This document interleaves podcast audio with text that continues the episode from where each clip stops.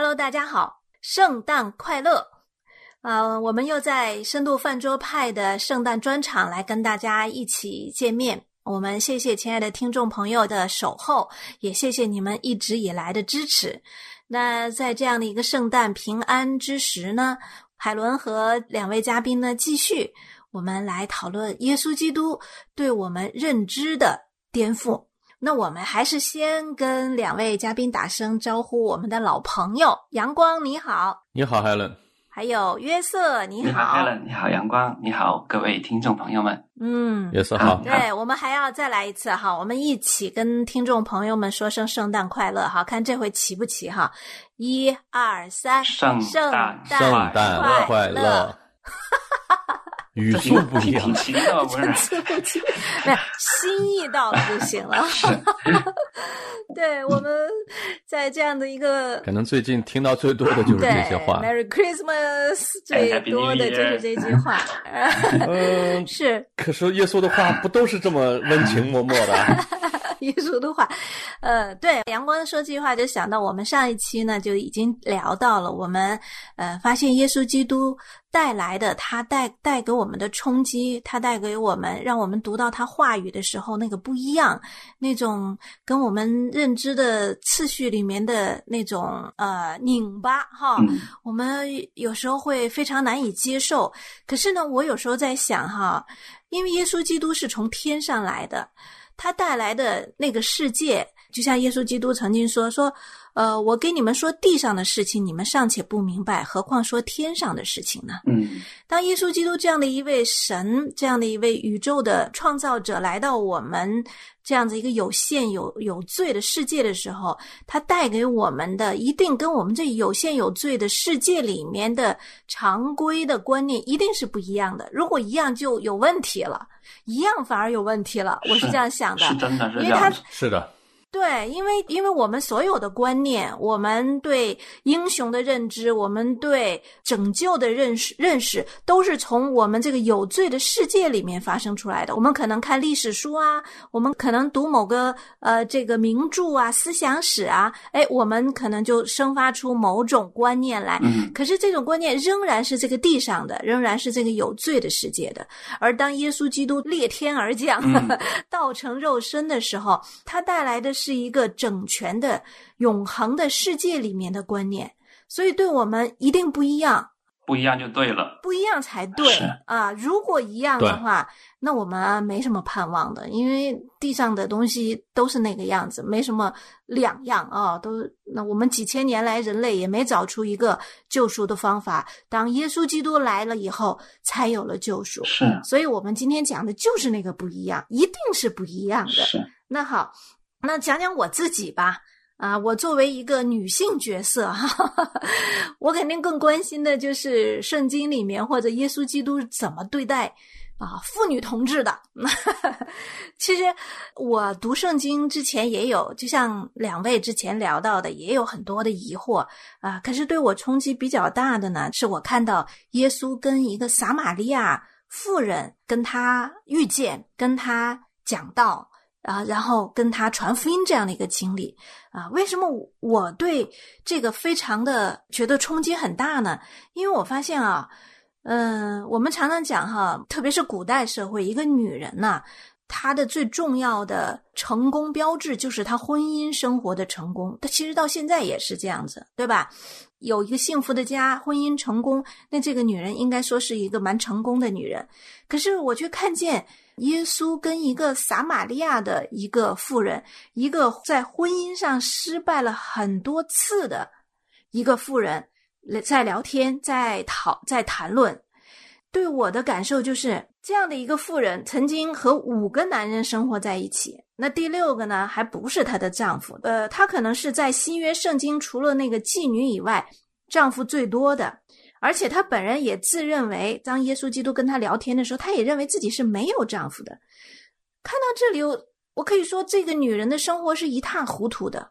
这个女人生活是没有人希望有的，任何一个女人都不想要有她这样子的一个悲惨的生活。何况在那个时代，在耶稣基督的那个时代啊，既没有高科技，也没有女强人啊，也没有这个可以。在外面抛头露面开公司啊，当总经理、CEO 的这样的女人，那个时候非常少。女人最大的生活范围就是维持自己的家啊。可是这样的一个女人，却是耶稣基督去找他的。如果从圣经来看，第一个，作为一个神，居然找一个败坏的女人，然后跟她讲话。那在讲的过程里面，正如之前阳光讲的。说到耶稣基督的话，听了很不舒服。耶稣基督对他直接讲：“你呃已经有五个丈夫了，现在的也不是你丈夫，现在也不是你丈夫。这别别人如果如果是一个女人换了有一个男人这样子哈，对我讲这个话，我可能扇他一巴掌，或者转身我就离去了，很不舒服啊。可是我看见这个女人认真的听了。”认真的听，并且当耶稣基督把自己就是那生命的活水，以色列人所寻找的那个救主，就是他自己这样的一个真实的情况讲给这个女人的时候，这个女人相信了，并且她奔回她自己原来那个城市，就是撒玛利亚的叙加城。她怎么讲的？她把自己的糗事讲出来。她说：“我遇到了一个人，他把我所做的事情都讲出来了，他都知道了。”哇，我觉得这是一个很大的冲击。我自己是一个女人，如果有人揭露了我的糗事儿，我是不会，我 我我是觉得他是三八，他是八卦的。第二个，我自己不会八卦的到处乱讲的，一定不会的，因为这是一个糗事儿。可是圣经记载，这个女人，当她真正的认识耶稣基督了以后，她所遭遇的这些，这些人看来不耻，她可能自己心里也觉得。不耻自己的事情，已经完全不是一件最重要的事情了，因为他找到了那个真正能救他的，能真正给他一个新的身份的，能真正遮盖他所有的这些不耻，所有的这些败坏，所有的这些失败的人生的那位救主了。所以他去，我觉得这个对我的冲击很大，因为我从一个女人的角度在看，嗯，还是很有冲击的啊。对，我觉得，我觉得在圣经的描述里啊，对主耶稣的很多描述其实是很细节的。我我有过一个一个发现，我也是看到一个故事里面，呃，有一次他们就抓了一个一个行淫的妇人过来，其实是来试探耶稣的哈，呃，就是问他该怎么处理这个人。嗯，耶稣可是没有，真的是没有那样，就是呃滔滔不绝啊，或者是雄辩啊。我觉得圣经描写的那个细节，就是他连头都不抬。啊，圣经说他在地上画字，他最后就其实是低着头在说，他就说了一句，是吧？那句话大大家也都知道，就说你们中没有罪的，可以用石头嗯先砸他，还没有抬头，嗯，直到所有人的都走了，他抬头才看见。所有人都走了，还有那个妇人一个人在那儿。从这个过程中，虽然我们没有看呃电影，我没有看到那个情情景，我们也没有看到什么剧本呢，但是我们真的就像我们站在旁边一样。就像我们站在旁边一样，那个人就蹲在那里，然后我们其实是想看他的笑话，其实是想，其实是想让他出丑，或者让他自相矛盾的。最后他让我们都羞愧的走了，整个的这个过程真的是很像你就站在那一群人里一样。对。阳光讲到这个，我突然想到哈，就是关于圣经很多细节的描述，呃，因为有一些攻击圣经，他有一方面他也觉得，嗯，圣经的福音书啊，记载的都是这些门徒自己编造的、自己想象的来来写的。可是我看过一个资料，就说哈，就说，呃，在那个时代，就是初代的时候，公元。五十年左右的时候，哈，人们写作的方式啊，人们写作的方式不像现代，因为文学发展到今天呢，它已经进入一个文学的流派有很多。第二个呢，它比如说小说的写作的类型、写作的这个笔锋啊，都有长足的发展。今天的小说一定是注重细节，文学进步，文学进步了，它一定注重细节。可是，在那个时代。写东西不会这样写的，就是说，在那个时代的呃人记录东西不会像今天一样这么细。之所以能记到这么细，是因为这件事情就是那样子的，是真实的。这是肯定的，因为很多这是肯定的，因为很多人不信的人，他们就说这是后面加后期加工的。圣经都是那个呃神默示的啊，它很准确，它通过人的手来写。然后呢，这些刚才你们提到这个细节的话呢，我刚开开始看的时候，其实确实不太容易接受的。怎么这么不近人情啊？你们刚才说的那个让死人去埋葬死人，我觉得还算是客气的，因为有一个，因为有个女的来找耶稣嘛，要医治她的女儿嘛。嗯，然后耶稣说，对，给狗吃的然后把那个零碎的给狗吃，这是很侮辱人的。对，所以怎么会这样子呢？主耶稣不单真的挺不不近人情的，但是呢，我自己后来看这些事情的话呢，就随着对圣经的了解，我觉得有几个角度的。第一个的话呢，它跟那个旧约有关系，所以看了旧约之后呢，就慢慢就明白新约的很多的问题了。比方说死人埋葬死人的话呢，因为在神的眼里的话呢，其实人都是死人呐、犯罪的人，这也是解释了为什么说你神跟那个亚当说的，你吃的日子必定死。呃，魔鬼说你吃你不一定死。呃，亚当跟夏娃吃了都没死，但是在神的眼里看，跟我们人看的是不一样的。他的死人是对这个灵魂上跟神断绝了关系了。断开了，所以在神的眼里他就死人了。所以让死人去埋葬死人的话呢，在神的眼里看着跟我们看的是不一样的。还有另外一个就是那个细节的问题啊，呃，当我们刚刚看的时候的话，好多细节，因为在在古代的时候，就是因为写字不容易啊，不会说嗯像我们的划一百个字随便敲随便打，他很很小心的，每个字的使用都是哈、就像比方说那个指头，他专门两次写，就是呃，耶稣就一直低着头。而且两次都讲用指头来写，因为那些人嗯带通奸那个女人的时那候，个女人，嗯，那些带他来的人都是一些法利赛人啊、文士啊，这些有学问的人，嗯犹太人里面比较懂律法的人。但是呢，当当主耶稣用指头在地上写的时候，他们很容易就想到，因为在旧约里面，整个圣经里面呢，用指头写字就出现了两次啊，一次就是神在那个十诫那个法板上面写，对，那那个是很清楚的，就神的手指在那边写字。还有另外一次，就是在那个但以理的那个时候啊，就是那个波斯快要灭亡的时候，后面不是写嗯有出现有指头写字嘛？那么就是今天晚上波斯国就要没有了嘛。主耶稣其实让他们看到了神的这个形象，看到了神的权威，所以的话，嗯按我们中国人，你说啥什么有罪的，我 抄起石头就打死他了，不管你说什么。但是他们一看到这种嗯神的威严、神的荣光和神的能力的时候的话呢，他们知道，呃，嗯谁你们谁当中没有犯罪的，所以他记载的从老到少，嗯，因为年纪越大的人，他对律法就越懂，对，所以他就一般是老奸巨猾的很多，他就把先把石头给放下了，然后后面跟着年轻的，坏人变老了，坏人变老，真的对，所以他们对。所以这个戏所以老人更坏。他们明白了耶稣这句话里面，然后他们就羞愧是。所以这些慢慢就是一开始，我觉得啊，管他说什么呢？他你又不抬起头，你啥意思？我就照打就好了。现在慢慢慢明白了，因为一个是人的身份、律法，还有一个是主耶稣他的他的能力、他的身份，他的身份他就是神。所以呢，我们人有时候不能说出来的话，不能做的事情，他很清楚，因为他是直接看我们的心的，他看得明白，嗯。他知道那个西顿的那个女人她的承受的能力，他也知道这个女人她的问题在哪儿，他也要加增她的信心，也要让她的信心在这边，信心经过试炼以后，她就会比金子更加的呃珍贵，更加的宝贵。撒玛利亚夫人也是这样的。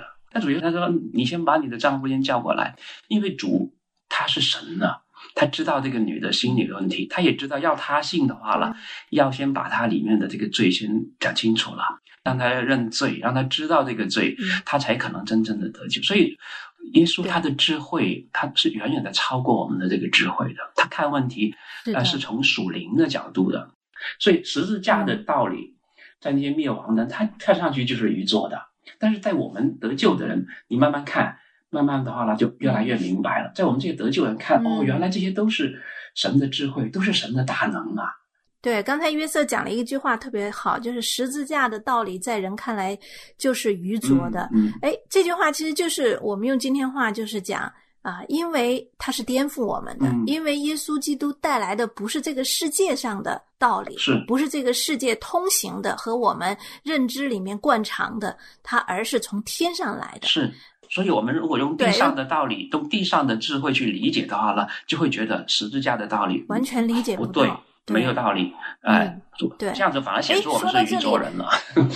对啊，说到这里，我还记得上一期约瑟讲到你这个学习 管理学，发现那个耶稣基督讲的那个故事完全没有管理的能力，很没完全没有管理的智慧。那你最后是怎么理解到的？是因为这是确实不好理不好理解，但是我发现让我们这种管理人的呃思想啊，那是没办法接受的，呃真的是不合理。但是呢，因为随着读圣经读了多了，然后信主以后的，就说哎呀，我觉得真的很有道理，真的是主耶稣说这个比喻很有道理。他道理在哪了？因为我们看过，有人说神不公平，有人那么漂亮，有人不漂亮，有人那么有智慧，有人那个保罗就说了嘛，他说。那个窑匠他没有权利把同样的一块泥，有的弄得高档一点的，有些低档一点的嘛，嗯，对不对？这是他的权柄来的，所以呢，那他是主人，对不对？这葡萄园是他的，他有没有权柄跟你说你你来干活，我一天给你一两的银子，他给多少都是他的权柄。嗯那你这些干活的人的话呢，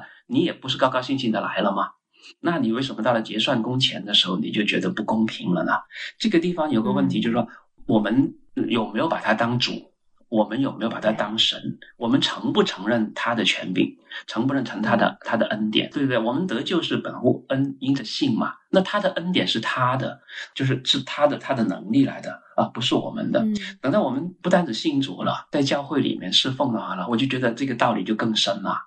你侍奉的时候，嗯如果按照那个地方，那先进教会的，他已经在教会里面侍奉了十年，那么有人奉侍奉了两年，那不是十年呢，就比两年呢，他就应该得到更多的奖赏啊，这是我们惯常认为的老资格嘛，我资格老啊按，资排辈嘛，对不对？然后对啊在在公司里这样没有功劳也有苦劳嘛，你我都侍奉十年了，但是呢，如果这样子想的话呢，那就会出问题了。因为这样子的话呢，主的主权就不是，你就按照你的行为，按照人的侍奉，嗯就会你就会这么样子来想了，对不对？所以神看人他是很公平的，因为他这个不是从管理学的角度来看的，他是从我们跟神的关系来看的。对对不对？我们在地上做的每件事情都是为了主的，不是为了自己的，都是听他的。嗯当我们叫他主的时候，其实我们是说我们是奴仆嘛。那奴仆的时候，我们就没有主权的，对没有主权的，那你还凭什么去跟他叫板啊？去跟他谈工钱啊？嗯 去跟他讲资格啊？是不是？嗯在地上可以的，你讲讲就不公平，你跟老板去讲去吧。但是在神的家里面，在教会里面，在这个侍奉过程中就不能这样子了。所以这个事情明白了之后呢，我原来很多类似的这些不明白的，甚至是觉得嗯不能接受的，我都开始很清楚了。对。那还有一个比较具有挑战的、嗯我想问一下两位弟兄啊，就是圣经里面，呃，耶稣行了很多的神迹。我我我相信啊，作为文学青年约瑟啊、作为 这个喜欢不按常理出牌的阳光也好，我们读到神迹啊，这我们这种新青年哈、嗯现代社会的人读神迹的话，对我们的冲击都蛮大的。耶稣基督在圣经里面行的神迹奇事，你们是如何接受到的呢？不按常理出牌，其实耶稣是最不按常理出牌的了。对，呃，其实我对耶稣的认识啊，从最开始的时候，我我特别特别小的时候读过一篇文章，在当时的读者文摘上，就说那个文章的名字叫《耶稣的裹尸布》，可能就是一个考古文章，嗯嗯。说那个那个罗马的教堂里有一是。是是块布，据说是耶稣的裹尸布啊。呃，我其实我挺早就知道耶稣是个人，后来看圣经，哦，耶稣是神来的，嗯。然后呢，就是这一次一次颠覆嘛，就到现在呢，我就觉得耶稣是个神，他又是个人。其实最重要的就是他，他就是我生命的一部分。这样说吧，他是一个和我有非常非常深的关系和非常非常亲近的关系的人，嗯这就很重要了。所以，当我看耶稣行的那些神迹的时候，最开始的时候呢，我会觉得哦，神的大能，嗯耶稣的大能。嗯比如说，他他去给一个瞎子治好，但用好多方法，有的用泥抹的，嗯有吐吐有用嘛手嗯手是吐吐沫沫的，很多方法。实际上，耶稣恐怕打个响指，全世界的盲人就都能看见了吧？你也罢对吧啊，看见，啪就全看见了，对吧？可以的，可以的，可以的。所以我认为耶，对对，我认为耶稣在人前行的这些神迹，是为了教育人的。嗯他是有怜悯，因为你看，你看耶稣去给人治病，他都是心中生了怜悯，然后他就行了这个神迹。啊，我觉得耶稣行神迹，不能衡量他的大能，只是他是为了，他是为了让周围的人得教育。其实耶稣在一直的过程中，包括他说那些不近人情的话，他都是为了让看到这些话的人，包括让过了两千年看到这些话的我们，慢慢慢慢的了解神的道。那个不近人情的话，有时候给我们的冲击太大了，是吧？还记得那个那个有钱的年轻人，对吧？给他说我要跟从你的时候，他说。你变卖了所有的钱财分给穷人，然后你就来跟从我。那个人就忧忧愁愁的走了。不要忘了，圣经对那个人的描述说，那个人说我一直遵守律法，这是你我根本不可能做得到的。那个人又年轻，又守律法，又爱主，他还忧忧愁愁的走了，太难了吧？耶稣，你说这个话，你就把他带着吧，他不是比跟着你的很多那些税吏都强多了吗？不是的。